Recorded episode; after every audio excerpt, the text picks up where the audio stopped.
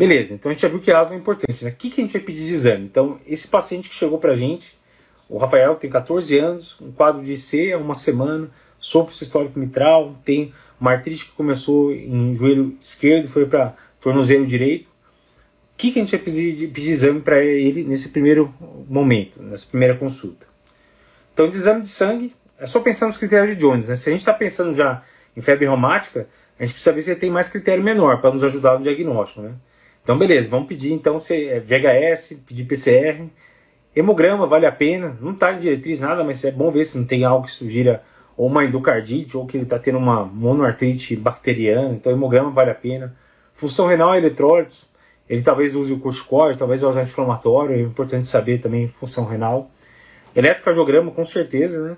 Seria mais um, um critério menor, provavelmente intervalo PR, e é bom para acompanhar também se surgir esse prolongamento durante a evolução. E com certeza é cardiograma. Né?